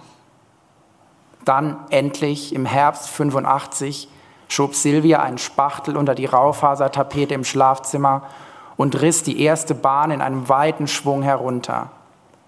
Sie brachen Trennwände heraus, legten Wohn- und Esszimmer zusammen, erweiterten den Durchgang zur Küche. Die letzten Reste von Karls Eltern wurden Ende Februar in einem Container abtransportiert. Silvia warf noch einen Brocken hinterher, als der LKW schon aus der Einfahrt fuhr. Das Haus, als es nackt war, schien ihr dünn und schwach. Obwohl sie genau wusste, was als nächstes zu tun war, ließ sie es für ein paar Tage, die sie in einer Pension verbrachten, in seinem Rohzustand stehen. Eine Bestrafung vielleicht, für sie selbst ein Durchatmen, bevor die eigentliche Arbeit begann. Die Aneignung, die Übersetzung des eigenen Wesens in die Architektur der Räume. Karl interessierte sich nicht dafür, deshalb konnte sie machen, was sie wollte. Über den Frühling nahm das Haus langsam Gestalt an. Es öffnete sich, wurde großzügiger und entspannter, atmete in tiefen, gleichmäßigen Zügen, wo es früher asthmatisch gehechelt hatte. Die neue Weitflächigkeit tat ihm gut. Eine Sichtachse quer durch das gesamte Erdgeschoss, die Sonne ein breites Band, das die vormals dunklen Räume flutete. Als die bodentiefen Fenster zum Garten hineingezogen waren, beobachtete Silvia einen Vormittag lang den Weg des Lichts, wie es zuerst die langen Schatten der Bäume ins Wohnzimmer warf und dann Stück für Stück verkürzte, bis die Schatten gegen halb zehn ganz verschwunden waren und Silvia die Augen gegen das Gleisen abschirmen musste, das über die gesamte Fensterfront auf sie einströmte. In der Wärme, golden und durchdringend, obwohl die Heizung nicht lief, spürte sie, dass das Wesentliche gelungen war. Nur noch Kleinigkeiten fehlten. Estrich, Fußböden, der Anstrich der Wände, die neuen Möbel. Von Anfang an hatte sie beabsichtigt, die Präsentation ihres neuen Zuhauses mit der Feier von Karls 44. Geburtstag zusammenzulegen. Hier im Licht, zwei Meter tief im Raum, leicht nach links zur offenen Küche hin versetzt, schien es zum ersten Mal möglich. Hinter der mit Kletterrosen umrankten Gartenpforte führt ein schmaler Kiesweg zum Haus. Von dort strömt sie heran, die ganze Stadt in einer einzigen fließenden Bewegung und rauscht wie eine Welle aus Stimmen und Gelächter, flutet die Rasenflächen, brandet gegen den Treppenabsatz, wo Silvia zwischen Hanno und Karl stehend die Augen mit der Hand gegen die Sonne abschirmt und die Ankunft der Gäste von der obersten Stufe beobachtet. Vorneweg natürlich die Dreiers.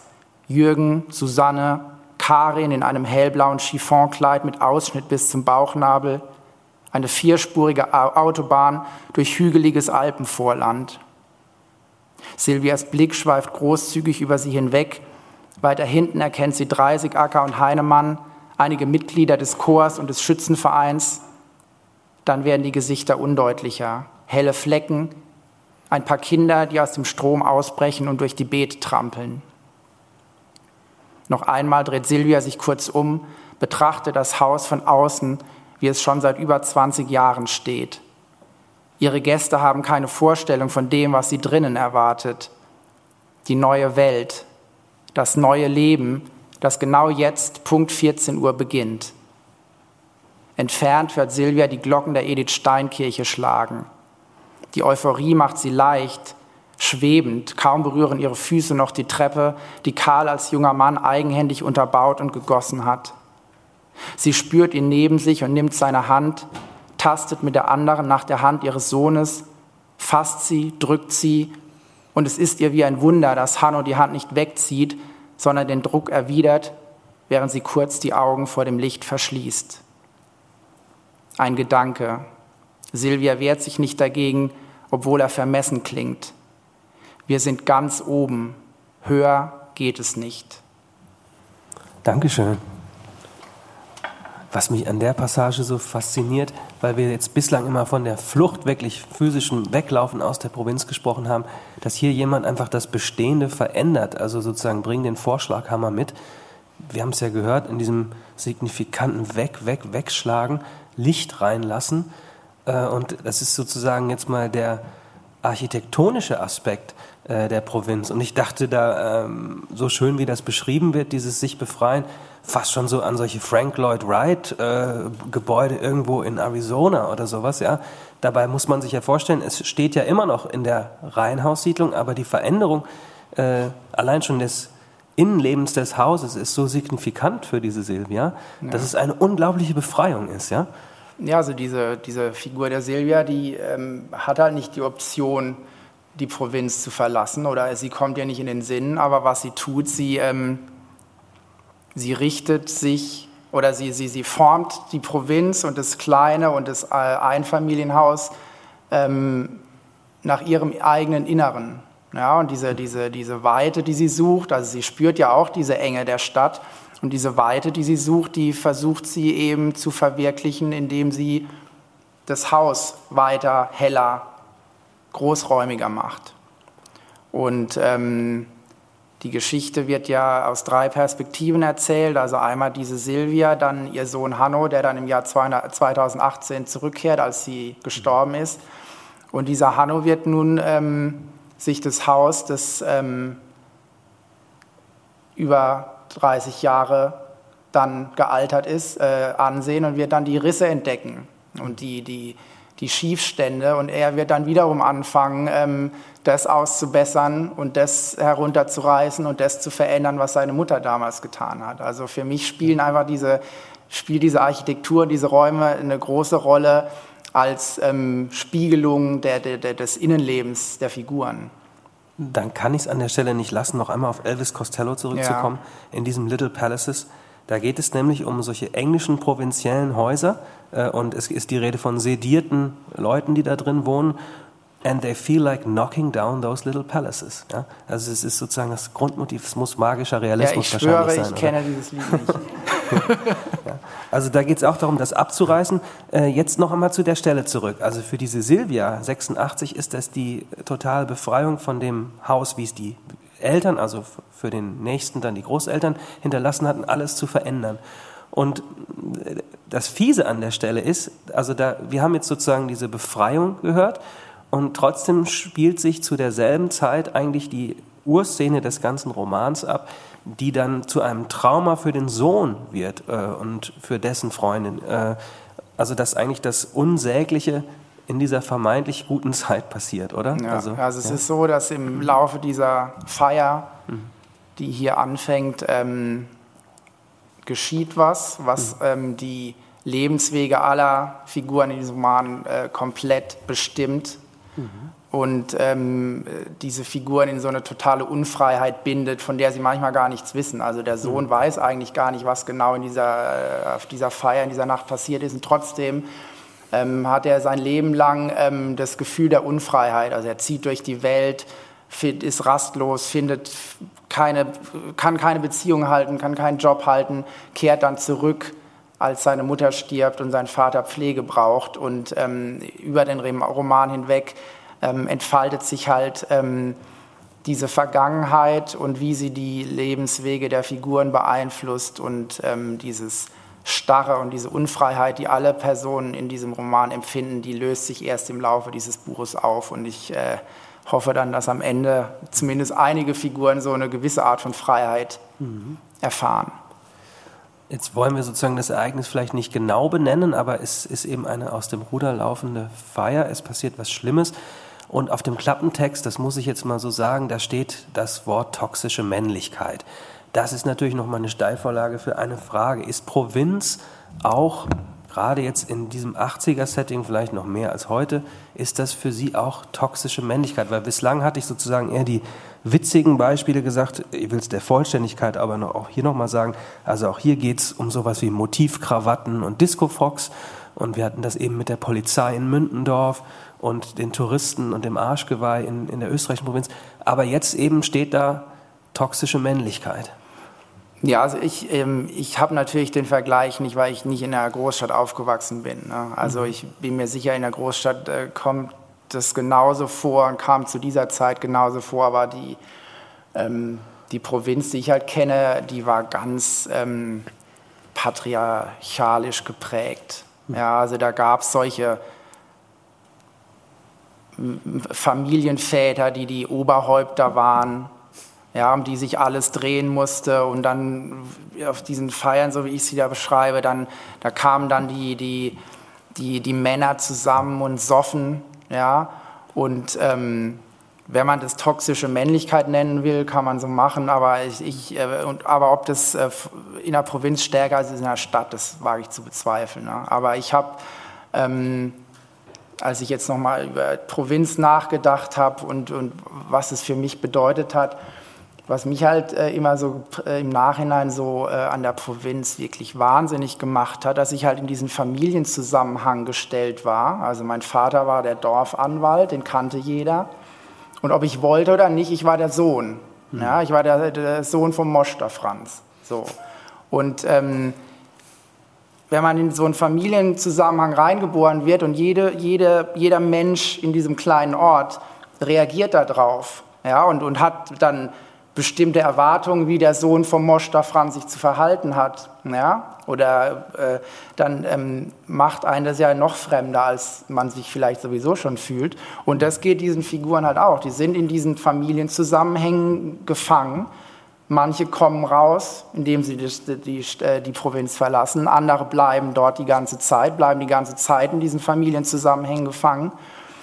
Und ähm, es geht halt in diesem Roman die ganze Zeit darum, ob man es schafft, sowohl sich aus diesem Familienzusammenhang als auch aus der Vergangenheit und bestimmten Ereignissen, ähm, die äh, stattgefunden haben, zu lösen vermag.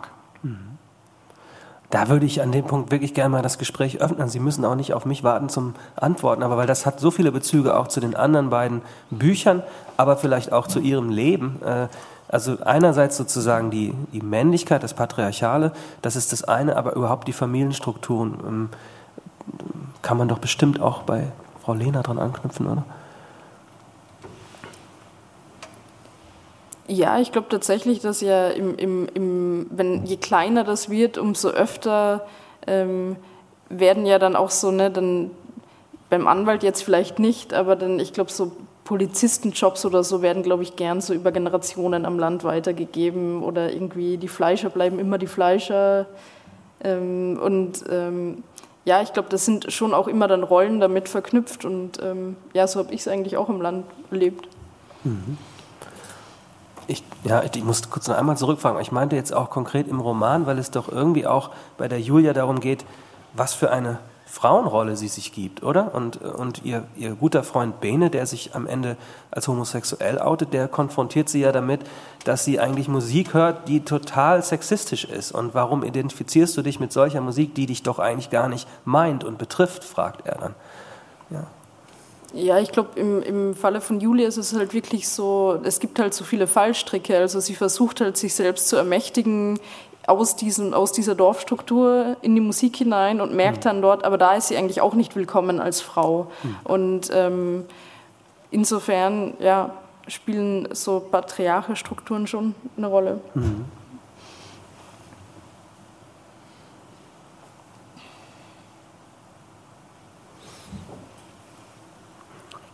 Ja, Entschuldigung, ich hatte gewartet, dass vielleicht doch eine Art Gespräch entsteht. so. äh, aber Sie haben doch was auf der Zunge, Herr Becker, oder? Ja, tatsächlich, also so ein bisschen.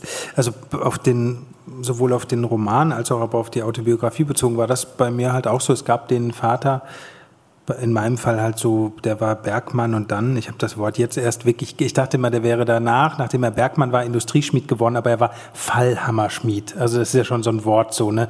Da ist, da wird das Patriarchat schon so Freihaus mitgeliefert. Und er war halt schon so diese, diese schweigsame diktatorische Instanz, der wahnsinnig liebend sein konnte, wahnsinnig viel saufen konnte am Wochenende und auch wahnsinnig beängstigend bis dahin, dass er ist 2008 gestorben, bis heute halt noch in meinen Träumen vorkommt und dann sitzt er im Wohnzimmer und ich komme rein und ich frage ihn, was machst du denn hier? Und er sagt irgendwie sowas zu mir, ja, was soll ich hier machen? Ich gucke Fernsehen, du Arschloch. Also es ist schon noch, äh, das ist noch längst nicht abgeschlossen. Und die zweite Sache, und das finde ich ganz interessant, weil ihr das, äh, oder du hast das so eben erwähnt, bei mir war es zum Beispiel so, also seit wann gibt es so eine gewisse Hinwendung zur Provinz? Also wirklich, dass ich mir sogar bis dahin, dass ich mir auch wiederum während des Lockdowns manchmal so in einer Fantasie vorgestellt habe, wie wäre es denn wieder in Plettenberg zu leben? Wäre das nicht möglich? Das gibt es in meinem Fall tatsächlich seit, also mein Vater ist 2008 gestorben, meine Mutter ist gestorben, als ich die Kleinstadtfarben geschrieben habe. Ähm, die sind jetzt halt weg. Das heißt, diese, alles, was sozusagen an familiärer Struktur da war, und das kann ich meinen Eltern jetzt nicht vorwerfen. Also wir waren eh aus, mit dieser Prolet ganz proletarischen Herkunft auch immer in dieser Kleinstadt fremd. Aber irgendwie hat das tatsächlich, also ich war natürlich irrsinnig traurig, als meine Mutter nicht mehr da war. Das hat mich auf eine unfassbare Weise getroffen, obwohl das absehbar war.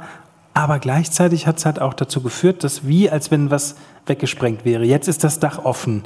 Jetzt kannst du irgendwie noch mal gucken und jetzt sieht man plötzlich auch, ah, also das ist der Ort, wo andere Leute Urlaub machen. Ja, stimmt. Auch ist das schön. Also eigentlich ist es doch schön wo dann wieder man sich so in dieser Imagination sieht, wie man vielleicht so im Morgenmantel morgens in den Garten hinaustritt und Äste einsammelt und denkt, ja, Plettenberg, ich habe immer gewusst, wir finden noch mal zueinander. Das war erst möglich, als meine Eltern nicht mehr da waren, komischerweise. Aha.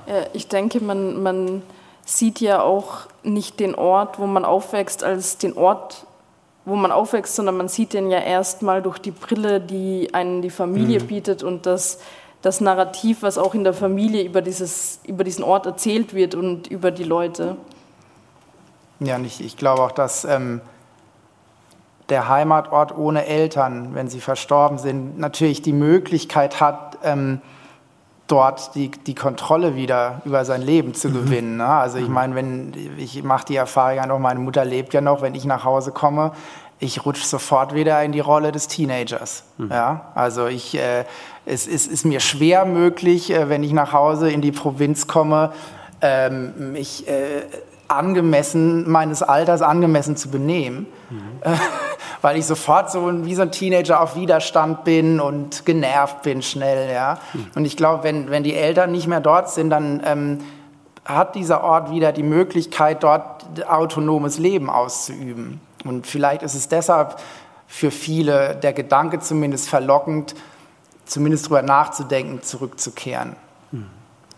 Ganz wichtiger Punkt, weil bei vielen auch ja die im Grunde konservierten, eingefrorenen Kinderzimmer noch so geblieben sind, in die man zum Schlafen zurückkehrt und so weiter. Ja, naja, bei mir hängen tatsächlich noch Poster an der Wand, ne? Mhm. also von äh, Scotty Pippen, Michael Jordan und irgendwelche Metal-Bands, die hängen mhm. dann noch. Ne? Und mhm. wie soll man da als Mitte 40-Jähriger, wie soll man da sich ähm, verhalten? Ist auch eine komische Situation dann, oder? Weil man ja immer, dadurch wird, wird dem so eine museale Wichtigkeit zuerkannt. Ja. Und es war ja trotzdem, ja, natürlich ist es Aufwachsen wichtig, aber zum Beispiel die 20er sind halt auch wichtig.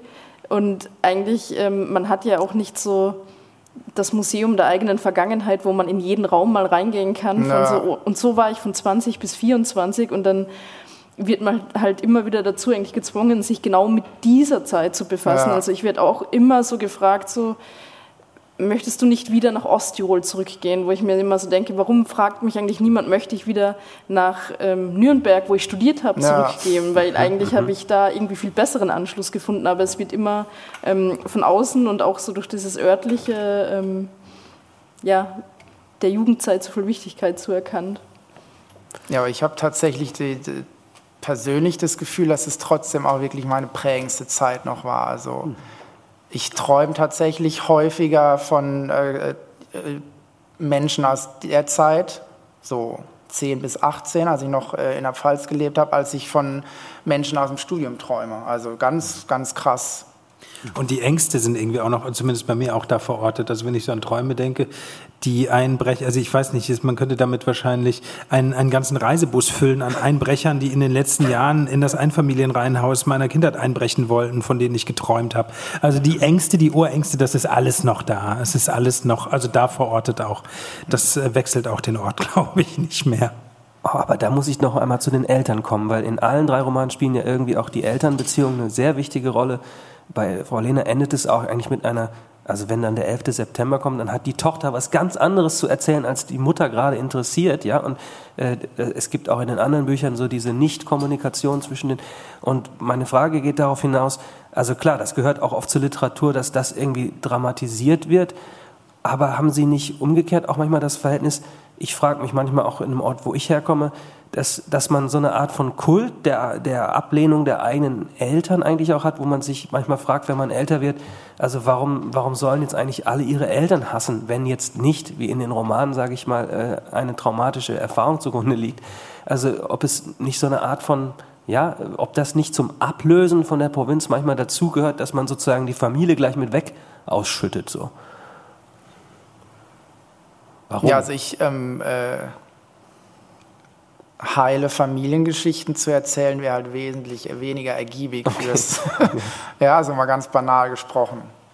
Und es ist ja kein Auto, also bei mir jetzt mal kein autobiografischer Roman. Also ähm, ich habe ja dieses Milieu genutzt, weil ich weil ich das Gefühl hatte, dass ich die Geschichte in diesem Milieu, das ich kenne, gut erzählen kann. Aber ähm, also ähm, das, daraus lässt sich ja nicht unbedingt rückschließen, wie die äh, realen Beziehungen der Menschen zu ihren Eltern in der Provinz sind. Hm es ist halt so, ich finde so irrsinnig ambivalent und da kommt man fast wieder, das, da ist dann der Blick auf die Eltern oder auch so ein Abschied von den Eltern, finde ich, das ist ja fast dann wieder so an dieser Provinzdefinition für mich. Also es hat ja alles. Also es ist so, es ist so wunderschön und kann einem so wirklich ans, ans Herz gehen. Also wie ich auch an meinen Vater denke und manchmal wahnsinnig berührt bin und manchmal einfach halt denke, du hättest ihm damals einfach manchmal eine reinhauen sollen. Du hättest dich wehren müssen, was ich nicht getan habe, ja. Äh, wahrscheinlich auch besser so. Äh, es hätte ja keine guten Konsequenzen gehabt. Aber diese, diese Ambivalenz, die ich gegen gegenüber der Provinz auch bis heute habe. Das ist das, was, was so diese Elternfiguren auch bedeuten. Also Ablösung äh, oder dieses Ich rebelliere. Ich bin eigentlich, ich habe überhaupt tatsächlich, glaube ich, nie rebelliert, äh, so direkt, sondern halt dann eher so indirekt. Ne? Mhm. Ähm, Insofern, wahrscheinlich ist das, also es trifft sich bei mir ganz klar mit diesem Blick auf die Provinz, das Verhältnis zu den Eltern, was auch in den Büchern natürlich immer eine Rolle spielt. Ne? Also warum soll ich sie umbringen? Sie sind ja ganz nett. Ja, ich glaube, das ist ähm, eigentlich ziemlich natürlich, glaube ich, ein, wenn man irgendwie heranwächst und wenn man vielleicht sich nicht ganz identifizieren kann. Also es gibt ja vielleicht auch Menschen, die einfach schon sehr früh sagen, ich wandere aber gern und ich habe sehr still und ich möchte gar nicht in die stinkende Stadt so. Dann gibt es vielleicht ja gar nicht diesen Abnabelungsprozess, aber ich glaube vielleicht, wenn man sowieso schon ähm, sich vielleicht an diesem Ort, wo man aufwächst, nicht verwirklichen kann oder seine Interessen nicht verwirklichen kann mhm. und es nerven einen verschiedene Sachen und ähm, die Eltern sind da dann praktisch dann auch so eine, eine Figur, die, das, die für das alles stehen, ne, die dann auch irgendwie einfordern, mach doch den Schulabschluss oder mach das und irgendwie die für dieses Kleine stehen. Und ich glaube, erstmal ist es sicher total natürlich, ähm, äh, da irgendwie die hinter sich lassen zu wollen, wenn man dann vielleicht dann in die Stadt zieht, wenn man das überhaupt machen möchte. Ähm, aber ich glaube, es ist so dann ich habe so das Gefühl, irgendwie das Erwachsenenleben beginnt dann, wenn man so anfängt, diese Sachen irgendwie auseinanderzudröseln. Also man sieht ja irgendwie erstmal, man, man hat so eine Annahme von, wie war denn jetzt die Kindheit und wer bin ich denn und wer sind meine mhm. Eltern mhm. und wer ist meine Familie.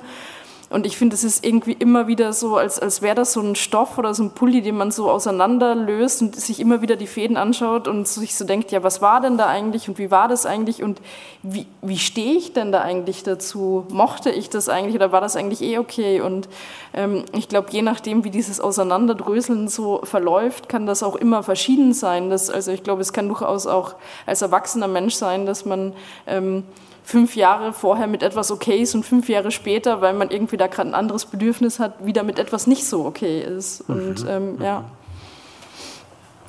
Schön, da musste ich irgendwie auch an dieses Dodera-Zitat denken, dass man irgendwie Kindheit ist ein Eimer, den man über den Kopf gestülpt bekommt. Ich krieg's nicht ganz hin. Und es ein Leben lang läuft das, was drin war, an einem herunter. Nicht? Aber das mit dem, mit der Kordel und dem Pullover ist eigentlich vielleicht noch ein, ein viel schöneres Bild dafür. Ähm, ich möchte noch eine Frage an alle stellen, auslösend mit einem Satz, der auch im Roman von Andreas Moster steht, nämlich die Frage, ob es eine Niederlage denn sei, in die Provinz zurückzugehen. Das wird da einmal gefragt. Und bei dem Pinscher steht natürlich die Frage sozusagen ja sowieso ganz am Anfang. Also der will ja eigentlich gar nicht zwangsversetzt weg aus der Größe und er muss zurück. Es ist auch, auch irgendwie eine Niederlage. Ähm, da möchte ich noch mal einen Gedankensprung machen auf was ganz anderes, einfach weil es so naheliegend war. Es ist gerade ein Buch erschienen mit dem Titel Provinz von Hans-Ulrich Gumbrecht. Ich komme gleich zum Punkt, keine Sorge. Äh, das ist ein Literaturwissenschaftler, der in Stanford, äh, Kalifornien lernt, aber, lehrt, aber vorher an verschiedenen deutschen Universitäten war, unter anderem an der Reform-Uni Siegen.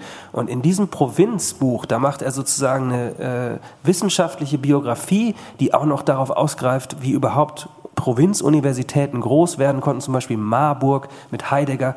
Und ich lese mal eins davon vor. Ähm, da heißt es, die nun schon 30 Jahre währende deutsche Hauptstadtbegeisterung kehrt exakt um, was seit jeher der Fall in London, Paris oder Madrid gewesen ist. Dort arbeitet man harte fünf Werktage, mietet das engste verfügbare Zimmer und wartet aufs Wochenende im eigenen Haus an der provinziellen Peripherie. Mit der Pensionierung endet die Nähe zur Hauptstadt. Der durchschnittliche Brite, Franzose oder Spanier empfindet Sympathie für sie, aber keine Leidenschaft, also für die Hauptstadt jetzt, ja. Sympathie, aber keine Leidenschaft. Und dem stellt Gumbrecht gegenüber eine, eine Berlin-Obsession. Frau Lehner kann ja gleich antworten, weil sie da ja hingezogen ist. Aber ich will sie damit ja konfrontieren. Eine Berlin-Obsession. Alle wollen sozusagen in dieses vielleicht auch nur eingebildete Berlin aus einer vermeintlichen Provinzabnabelung. Dabei, und das sagt Gumbrecht eben, kann die Provinz Großartiges hervorbringen. Ja, man könne sogar in der Provinz eigentlich besser denken. Also das, das geht sozusagen aus dem Buch hier hervor. Provinz ist besser zum Denken. Provinzunis sind auch besser. Was sagen Sie dazu? Also in, in dem Roman stellt ja der rückkehrende Sohn irgendwann sich mal die Frage, ist es eine Niederlage zurückzukehren? Ja. Ne, wenn ich jetzt einfach in das Haus meiner Kindheit zurückkehre, wie jemand, der es nicht gepackt hat.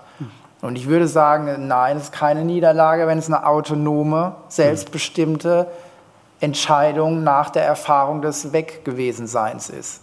Okay. Ja, also dann natürlich nicht. Aber ich, ähm, und ich will auch niemanden irgendwie ähm, angreifen, aber ich kenne genug Leute, die nie auch nur mal den Versuch gemacht haben, mal ein Jahr oder zwei woanders zu leben und dann frage ich mich, ähm, warum denn nicht? Ne? Also kann, man kann ja dann, wie gesagt, ohne Niederlage zurückkehren, aber das war für mich halt nie irgendwie eine Möglichkeit.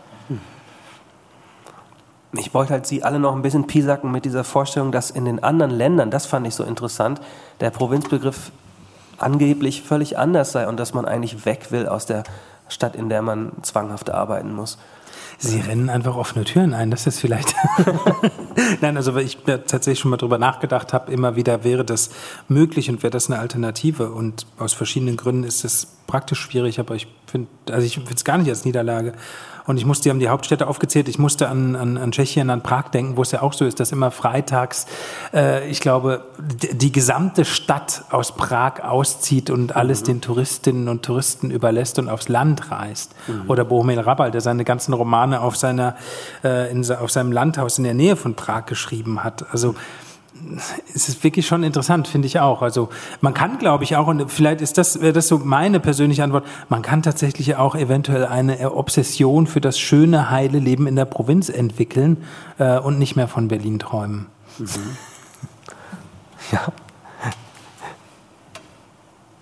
Ja, also mich, mich stört dann manchmal so ein bisschen so, wie man über die Provinz spricht. Ne? Das ist ja so ein snobistischer, intellektueller Blick manchmal von, ja, die, die Provinz und kann man wieder in die Provinz und das ist eine Niederlage und es ist halt einfach, ich meine, hier ist ein Ort und dort ist ein anderer Ort und dort ist wieder ein anderer Ort und nicht jede Kleinstadt und nicht jedes Dorf ist dasselbe und nicht jede Stadt ist dieselbe. Ähm, von dem her finde ich es immer, also so, ja, manchmal so unnötige Pauschalisierungen.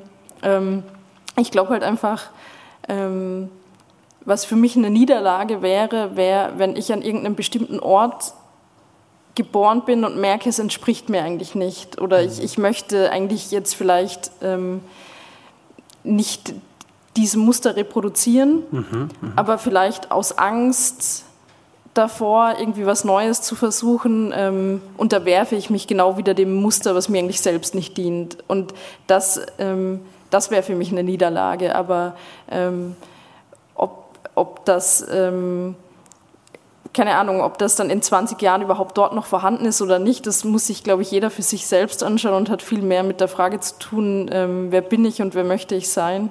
Mhm. Nur da Sie das eben auch sagten, man wüsste gar nicht, wohin man zurückkehren soll, vielleicht ja nicht zu den Eltern, sondern an die Station, wo man die Studienjahre verbracht hat. Ich glaube, die Stationen sind in Ihrer äh, Theorie, sage ich mal, auch sehr wichtig. Ja? Also eben, es gibt ja auch nicht nur diese zwei Pole, sondern es gibt ja oft Stationen. Ne?